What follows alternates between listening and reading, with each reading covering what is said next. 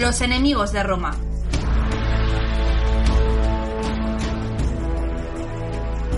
Con esta melodía que inconfundiblemente nos remonta a tiempos romanos, vamos a recibir en el estudio a Vikendigo y Cubría para inaugurar una nueva sección. Salve, ciudadano. Salve, ciudadano. Eh, veo, veo más reluciente que nunca ese tatuaje, ese PQR que luce tu brazo. Sí, porque lo que viene siendo la armadura, la verdad es que la tengo llena de roña, pero es lo que tienes en un legionario, Miquel. Por no mentar esas caligae que me las tienes un poco, en fin, en mala, Bueno, mal estado, ¿eh? Y me quedan clavos ya. eh. La verdad es que si me pilla el centurión, Te, iba a montar mal una me va a ir, muy mal. Te iba a montar una buena, la Pues, verdad. pues sí, pues sí. Bueno, pues estamos en esta sección que ya adelantamos, creo, en el programa inaugural de la temporada. Ya dijimos que íbamos a tener una sección donde repasaríamos eh, probablemente algunos de tus personajes favoritos, porque guardan relación con un periodo que te entusiasma. Y hoy le damos la bienvenida ya a la sección Los enemigos de Roma. Los enemigos de Roma, Miquel. La verdad es que estos personajes imponentes eh, me llegan a gustar tanto como los propios romanos, porque es que son unos tipos, bueno, tipos y tipas, porque la verdad es que vamos a encontrarnos con mujeres que han sido capaces de enfrentarse a Roma y en muchas ocasiones incluso derrotar a las legiones. Pero- Derrotaron algunas batallas, ¿verdad? Porque, Sí. como bien hemos dicho en más de una ocasión, Roma perdía batallas, pero difícilmente guerras. Pues en esta ocasión casi casi la pierde, Miquel, porque voy a hablarte de un personaje... mm, la verdad es que es, es un desconocido, tristemente es un desconocido y sin embargo su historia es legendaria. Es legendaria, pero vamos, eh, su nombre debería estar grabado con letras de oro. De hecho, si no recuerdo mal, hubo un momento en que Aníbal y Escipión se reunieron tras la Segunda Guerra Púnica. Y Escipión le preguntó a Aníbal, Aníbal, para ti, ¿quién es el mejor general de todos los tiempos? Y él dijo, Alejandro Magno, Pirro y yo. El mismo, claro está. Bueno, no tenemos certeza de, esa conversación, ¿verdad? Pero la leyenda sí nos la constata.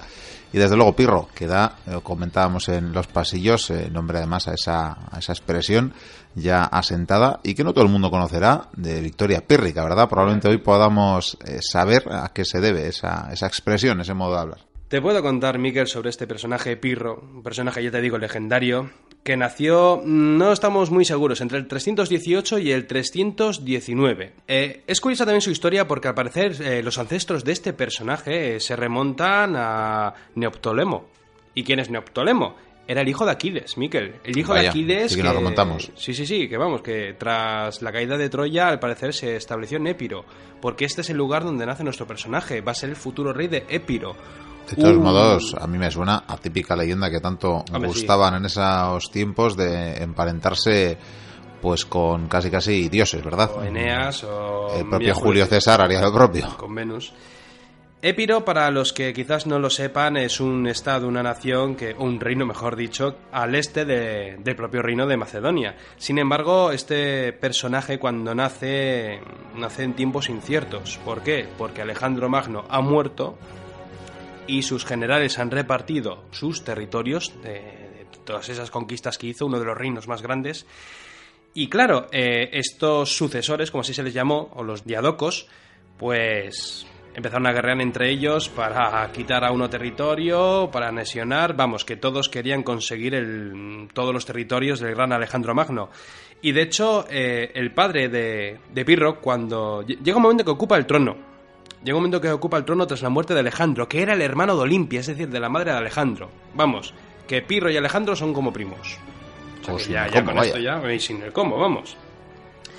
Y el padre comenzó a luchar en la guerra de los diadocos, apoyando en este caso a Olimpia, evidentemente, que ella estaba luchando a eh, contra Casandro, uno de sus generales.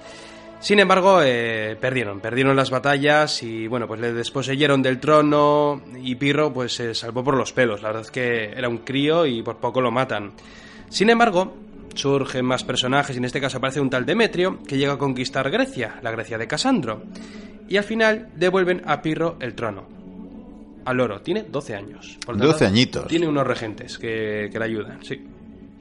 Sin embargo, como es lo que pasa en estas guerras, que te quito, te conquisto, lo vuelvo a reconquistar, pues volvió a pasar exactamente lo mismo. Y en este caso, Casandro volvió a reconquistar toda la Grecia y Pirro, pues eh, viajó a Asia, estuvo luchando ahí, era joven, aguerrido, decían que, que iba con la caballería, que la comandaba, que era Se muy curtió, valiente. vaya. Sí, muy audaz, eh, quería emular a Alejandro, evidentemente. Al mando de la caballería, el primero, el primero en luchar, el primero en sangrar, el primero en ayudar a un hombre. De hecho, esto hizo que la gente le quisiera, como luego veremos. Pirro y sus compañeros al final pierden las batallas y bueno, consigue viajar a Egipto y tras negociar con el faraón pues consigue el favor el favor de la mujer del faraón y pues bueno, con ciertos chanchullos pues al final recupera el trono. Lo que pasa es que el trono lo tiene que compartir con otro reyezuelo que hay. Pero bueno, él lo arregla mm, asesinándolo y ya está. O sea que vemos que... A la vieja usanza, vaya. Sí, que es un guerrero, es muy audaz, es muy valiente, pero también es un asesino. Y, un estratega, eh, que diría él, probablemente. Un gran estratega, Miquel. Porque aquí empieza la historia. Cuando él ya es rey, tiene 23 años, es el soberano, eh, todo el mundo le quiere, todo el mundo lo adora, se porta muy bien con todo el mundo, pero él es ambicioso. Y de hecho, a lo largo de su epopeya, pues veremos cómo se dedica a la conquista de Macedonia. Por ejemplo, Macedonia, cuando muere el rey que estaba al mando de los territorios, sus dos hijos luchan por el poder. Y uno de ellos le dice, oye, Pirro, ayúdame y a cambio, pues te daré unos cuantos territorios. Maravilloso. Y, lo lleva muy bien, la verdad es que ahí se empieza a curtir. De hecho, eh, esta guerra no va a ser la única, o sea, va a haber mm, continuas guerras una y otra vez, porque te digo que los sucesores estaban venga la gresca a ver quién consigue más poder. Y bueno, Pirro parece que, se va curtiendo, como bien he dicho, eh, su ambición va creciendo y llega un momento en que llega una noticia, el año 281. Resulta que los tarentinos, que era una ciudad de Tarento, donde vivían los tarentinos, era, el territorio que estaba en la bota italiana en el tacón. Y resulta que los tarentinos fueron atacados por Roma. Y los tarentinos, pues, mm, llamaron a los griegos, porque ellos eran griegos, era una colonia griega, y dijeron, queremos que los griegos mm, montéis un ejército monstruoso, elijáis al mejor general y nos ayudéis. Y monstruoso no fue el ejército, pero algunos reyes pusieron dinero, otro puso barcos, en fin, cada uno puso su granito de arena, y, enviaron a Pirro, que al parecer era el mejor general, y sobre todo porque a los demás reyes de Grecia no les interesaban tener a ese tipo cerca. Y cuando Pirro llegó, eh, se desató como un general increíble. Para empezar, encima, es que esto es tremendo. Cuando llega, o sea, los talentinos quieren ayuda, pero no quieren luchar. Los jóvenes no se quieren apuntar, bueno, no se quieren alistar al ejército. Coge Pirro, sí. Cerró todos los locales, negocios, todo lo que tuviera que ver con el ocio. Y a continuación les obliga. Dice, sí, vamos a sangrar por vosotros. Y es entonces cuando llega el año 280. Tiene 38 años y tiene 20.000 infantes, 3.000 de caballería, 2.000 arqueros, en fin, un ejército bastante competente, aunque tiene un problema y es que cuando, vaya, cuando llega a las costas, pues nada, hay una tormenta y todos se desperdigan por los cuatro vientos. El ejército va a tardar en regruparse. La verdad es que el viaje parece, parece de una epopeya griega, en toda regla. Yo no sé si la tormenta ya va avisando de lo que va a pasar. Sí, sí, son augurios. Pero claro, Roma, como no, es la primera en atacar y envía al cónsul Publio Valerio Levino. Estos nombres me chiflan.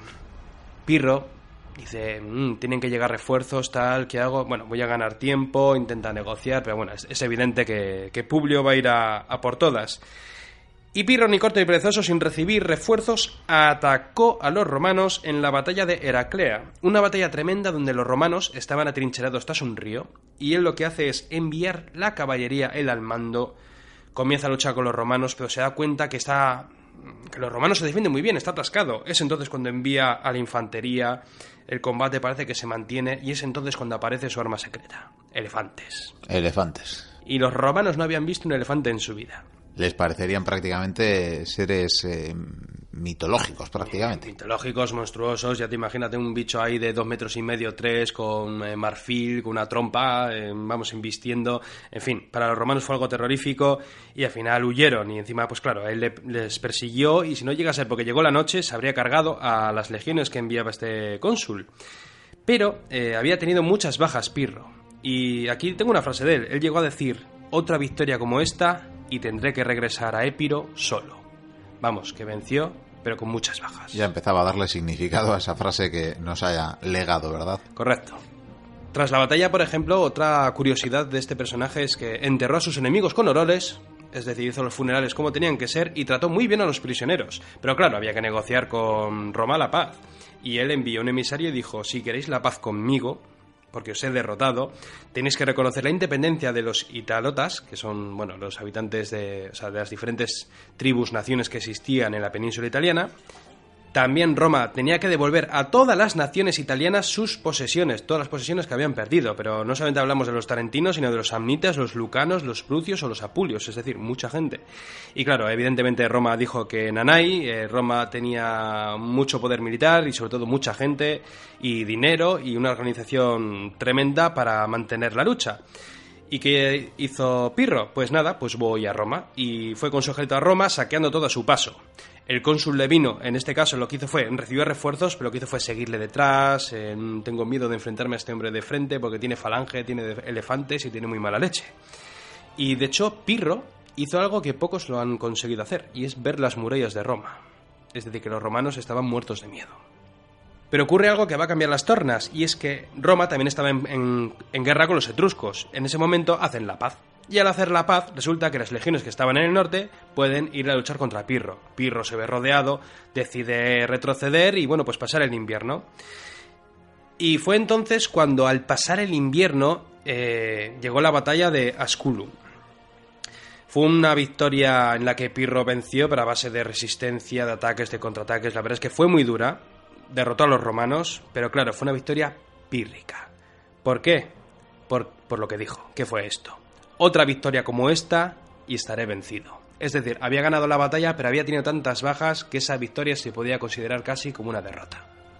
Que le quedaba un elefante y los prisioneros. Yo creo que por eso los trataba bien. No, algún elefante le quedaba que luego le iba a hacer la puñeta, porque claro, él llegó a hacer una tregua con Roma, y esto no es normal en la historia de Roma, una especie de tregua, y es entonces cuando desde Sicilia le piden ayuda porque están luchando contra los cartagineses. Y ahí va Pirro contra los cartagineses, y la verdad es que no le va muy bien eh, luchando contra ellos en los asedios, y llega un momento en que incluso los propios sicilianos quieren que se vaya, incluso ahí empieza a haber conjuras.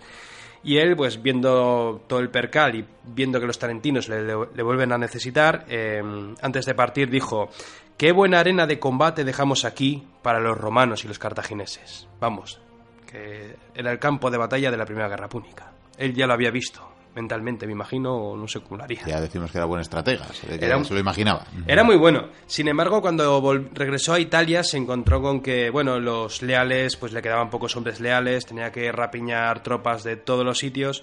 Y llegó el día de la batalla de Benevento. La batalla de Benevento, en el año 274. Donde, bueno, luchó contra dos cónsules, cuyos nombres los tengo, pero creo que no es necesario decir. Y en esa batalla, eh, él intentó hacer una especie de combate nocturno. Iba con las luces, con los candiles, para intentar pillar a los romanos por sorpresa. Sin embargo, las luces se apagaron, las tropas se desperdigaron por los cuatro vientos, y al alba, los romanos vieron a un montón de gente alrededor del campamento buscando grillos. Persa, ¿no? No lo que hacer. Sí, y nada, eh, les destrozaron. Y encima, para colmo, cuando empezó el combate y se puso un poco más duro el asunto, eh, resulta que los elefantes de Pirro, los pocos que le quedaban, se asustaron. Y los elefantes dieron media vuelta y empezaron a embestir a sus hombres. Y en ese momento los romanos dijeron, esta es la nuestra.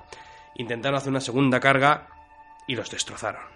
Pirro tuvo que regresar a, a Épiro eh, derrotado, pero habiendo sido el enemigo más letal de Roma, porque ya te digo que por poco no asedia la ciudad. Una auténtica pasada. Por último, es que no, no me puedo estrenar mucho con este personaje, porque de hecho se merece un eco del pasado, pero te diré que cuando regresa a Épiro, vuelve a tener una invasión en Macedonia, una guerra con Esparta, y llegó el día del ataque de Argos, que es el final de nuestro personaje. Porque resulta que, además, en esa marcha perdió a su hijo precisamente cuando iba a combatir contra los espartanos. Resulta que iban a combatir los dos ejércitos y al lado estaba una ciudad. Y, en- y los dignatarios de esa ciudad dijeron, oye, vamos a llegar a un trato para que luchéis en la casa del vecino. No queremos que luchéis aquí. Para llegar a ese trato, el otro bando dijo, vale, pues el general dio a su hijo como respuesta, en plan, mira, te dejo, te dejo a mi hijo y nosotros mm, prometemos que no os vamos a hacer nada de la ciudad. Valiosa fianza que la dejó. Pirro dijo que no. Y entonces el dignatario de la ciudad, el rey o quien fuera, dijo a Pirro y los suyos, os vamos a dejar entrar en la ciudad. Dice, pero en paz, sin problemas. Piro entró con un buen núcleo de soldados, varios centenares, y cuando estaba en el centro de la ciudad, eh, todo a oscuras, no había nadie por las calles, las ventanas cerradas, de repente emergieron los espartanos y los ejércitos rapiñados que había por ahí, se cebaron sobre ellos, lucharon como leones, eh, Pirro estaba ahí luchando como el que más, y llegó el momento trágico para su vida, y es que una jabalina se le clavó en el pecho. Al parecer un hombre le lanzó la jabalina, y cuando él se giró para matarlo, porque él, aunque tenía la jabalina en el pecho, era capaz de seguir combatiendo, resulta que la madre de ese soldado estaba en el balcón. viendo el combate. Y cuando vio la escena y dijo, ¡ay mi niño, ay mi niño!, cogió una teja y la lanzó al rey de Épiro, a Pirro. Con tal mala suerte para él que le, que le golpeó en la nuca. Cayó al suelo, no sé si inconsciente o desconcertado, y los soldados enemigos lo que hicieron fue atravesarle una y mil veces, le decapitaron y su cabeza fue llevada al rey Antígono, el cual, tras apartar la mirada, ordenó que eh, la cabeza y el cuerpo del rey de Épiro, de Pirro, tuviera un funeral con todos los honores. Bueno, pues eh, sorprendente final. Menuda historia, ¿eh? Sí, sí, tiene una historia realmente dramática, sobre todo ese final, de tanta batalla y al final morir eh, golpeado por una teja. Pero como él, muchos más. Son personajes muy ambiciosos que lo quieren todo y, y por poco lo consiguen. Lo que pasa es que, claro, es una época en que existen los grandes imperios. De hecho, Roma no era lo que fue después. No, no, ya hemos dicho que todavía combatían con etruscos, todavía tenían colonias griegas en su propia península. los lucanos, los apulios, los brucios. Eh, vamos, que a un Roma le quedaba mucha historia. Pero mira, esta es la anécdota del día. En los enemigos de Roma, Pirro, el hombre que casi asedia Roma pues sí, le queda mucha historia, como bien dices, desde luego le quedan muchos enemigos durante todos los siglos que perduraría esa primera república y después el imperio. Y tantos vendrán, ¿verdad? Para la próxima vez te vengo con la historia de Arminio. Pues perfecto, así dejamos citados a los oyentes a seguir escuchando más enemigos de Roma. Arminio será el siguiente.